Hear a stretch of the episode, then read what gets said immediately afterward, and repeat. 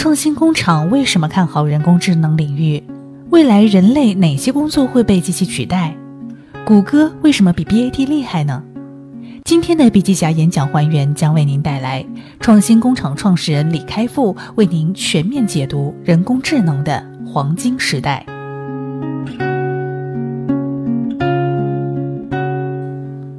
用声音学习笔记，用声音还原现场。各位笔记侠的听众朋友，欢迎收听本期的笔记侠演讲还原。今天的笔记侠演讲还原将为您带来李开复在二零一六年七月十六号硅谷高科技创新创业峰会带来的演讲：谷歌为什么比 BAT 厉害？我们将以第一人称的方式还原这篇演讲。创新工厂成立于两千零九年。过去七年，我们专注所有中国创业者需要的服务和投资。创新工厂的特色是做技术型的投资。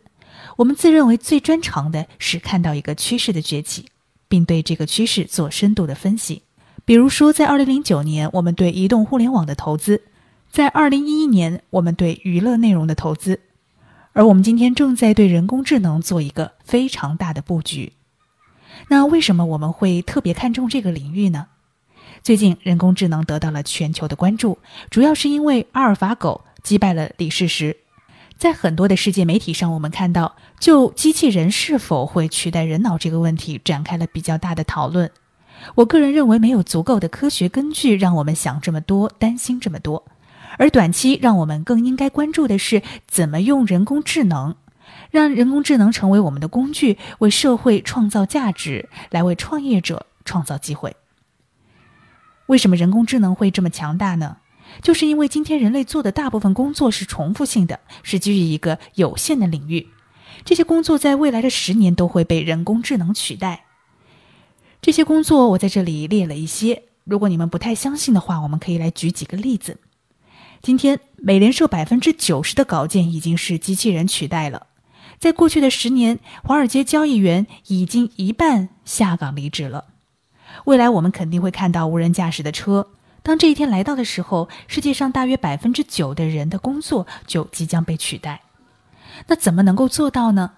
其实啊，在这些领域里面，人工智能不是模仿人类，也不仅仅是取代人类。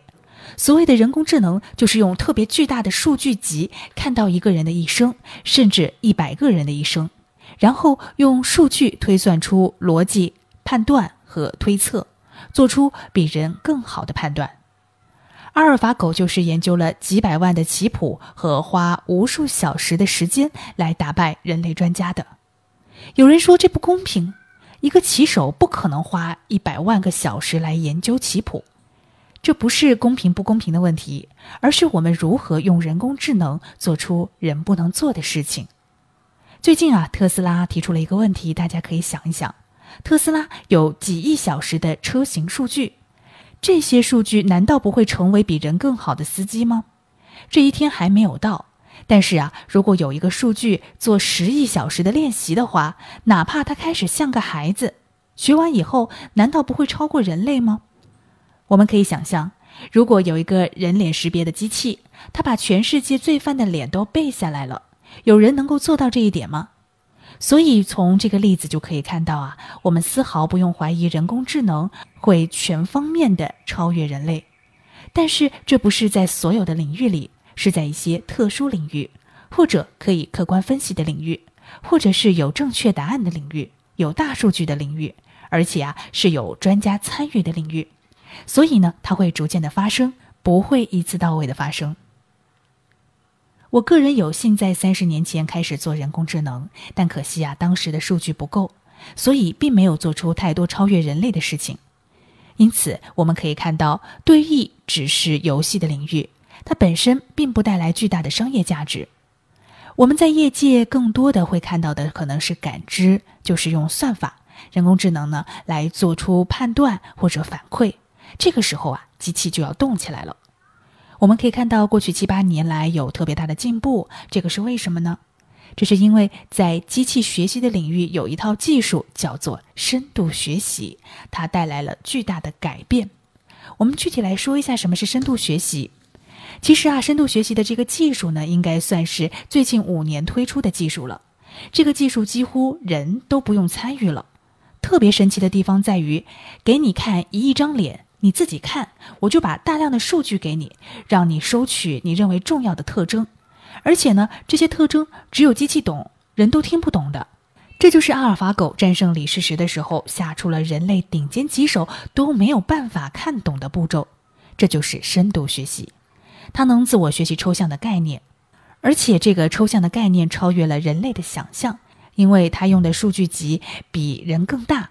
它就像一个孩子能够自我学习，而且数据量够大的时候，什么都学得会。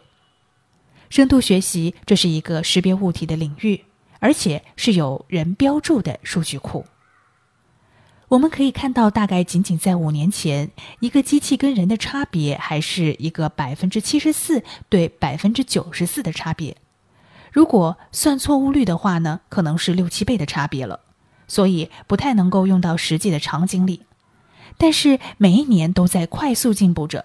我们可以看到，在二零一四年、二零一五年的时候，已经超越人类，而且差距越来越大。就是说，当机器识别人脸比人更厉害的时候，这些以识别人脸工作的人呢就要下岗了。同样的，语音识别超过人了之后，像客服以后打电话的就不是人了，因为机器比人更听得懂。创新工厂为什么看好人工智能领域？未来人类哪些工作会被机器取代？谷歌为什么比 BAT 厉害呢？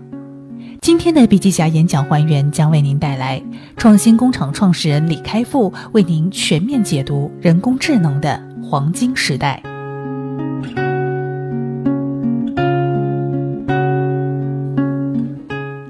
当每个技术超越人的时候，它带来的机会是巨大的。你们认为下一个阶段未来的五年，什么东西会产生巨大的价值呢？如果有一个领域啊，有特别大的数据，只是这个数据。没有做挖掘，没有产生价值，比如商业化的流程和互联网的数据，这里就会产生巨大的价值。所以，今天谁最适合做大数据的人工智能呢？其实就是 BAT，在美国就是谷歌、微软和 Facebook，因为他们已经有了互联网的大数据。这些是怎么做到的呢？举个例子哈，像百度搜索的十个结果，我一个都没有点，这暗示这十个都不好。这不是绝对的暗示，但是呢，数据足够多的时候是可以充分学习的。其实这些 BAT 都在用，滴滴、美团也都在使用，只是在创业领域大家还没有足够的机会。这个世界上还是谷歌做的最好，因为呢，它有世界上最大的数据集，它在世界上做人工智能做的最早，然后再加上谷歌多年累积了大量的技术人才，还有特别快的机器。这就是为什么谷歌可以做出阿尔法狗，而不是 BAT、美团、小米。但是谷歌的野心不仅仅是阿尔法狗。前些日子我们看到谷歌自命名为 Alphabet，是互联网的一家公司。它可能还有做医学的公司，可能呢还有做基因检测的公司，可能做汽车等等领域。谷歌做智能产品的过程当中，发展了一套谷歌大脑。其实啊，谷歌里头呢有两套大脑。这个可以用到各个领域，发现这个大脑其实才是它的最大的价值。在其他的领域，只要有数据就可以启动。所以，谷歌拥有巨大的数据量，他们启动了数十个不同的项目。在美国，一些机构，比如 OpenAI，也担心，如果谷歌这么多数据，还有没有机会跟它竞争？它会不会比人类知道的太多了呢？当然，最好的办法呢是让更多的人参与到这个领域来创业，这样就不会被一个垄断了。那这么好的机会，我们该怎么捕捉呢？我告诉大家，这并不是人人都能做的，做起来也不是很简单的。首先，有些领域是要有平台的，比如我们开发一个苹果 APP 或者安卓的 APP，必须要有平台。计算机程序员只可以学会开发一个安卓 APP。即使是一个优秀的程序员，也没办法用深度学习，因为这个还没有平台化。你还要知道很多微妙的东西，这方面的专家可能只有几百个人，所以这样的人才很稀缺。另外呢，我们还需要海量的数据。说一千万的数据就是大数据，其实是小数据了。真的要深度学习有用武之地，需要更巨大的数据量。再来，数据储存还要有存储量。另外呢，我们都认为深度学习超越人了，可以倒过来解释给我们听了。但是呢，机器学习没有办法告诉你它是怎么决定的，你要相信就相信喽，按照结果说话。你要让阿尔法狗倒回来说怎么打印李世石的，它说不出来。怎么做呢？我们买这个数据，标注这个数据，不要浪费钱。GPU 可能比 CPU 好用，找专家，这样的专家还真是不多。谷歌呢，已经开出九位数的代价挖这样的专家了。有这些东西还不够，深度学习还会有一些挑战，最后还不能完成你的应用，该怎么办呢？就要用巧妙的非技术的方法，不要取代人，辅助人就好了。我们举个例子吧，比如说做安防的人啊，他只要带着摄像头，摄像头把拍出来的东西告诉人，那边的窗子坏了，其实啊就够了，辅助人就够了。所以要用一个聪明的局限领域来创造价值。我们相当看好大数据，尤其是金融领域，因为它有最大的黑盒，能够产生最大的效应，也能吸引最大的应用。在感知方面有一个误解，就是自然语言的理解，以为听到语音了变成字了我就懂了，因为人是很容易懂的，但是听识别你讲的字和你。懂的意思还是有一个特别大的鸿沟，这点我觉得至少五年甚至十年的时间才能够突破。机器人方面呢，大家都想做家庭机器人，但这样呢，是不是能够满足家庭期望值呢？这个在日本可能是可以的，但是啊，我不认为有一定的代表性。这样的机器人好玩，可以做老人陪伴，可以做小孩的玩偶，但是呢，也就这么多了。你要期待他帮你炒菜、扫地，成为家庭主妇，或者成为家庭新的一员，或者新的电器，这个呢还是一个天方夜谭。但是呢，我们人所想象的机器人一定会先出现在商业领域，之后在家庭当中出现，才会有希望。最后，关于无人驾驶这方面，让它在有些场景可以有用，先帮助人，人帮助他，最后才是无人。而这呢，还是在十年以后。总之，这个领域我们是特别看好。希望今天的演讲对大家有些启发，谢谢。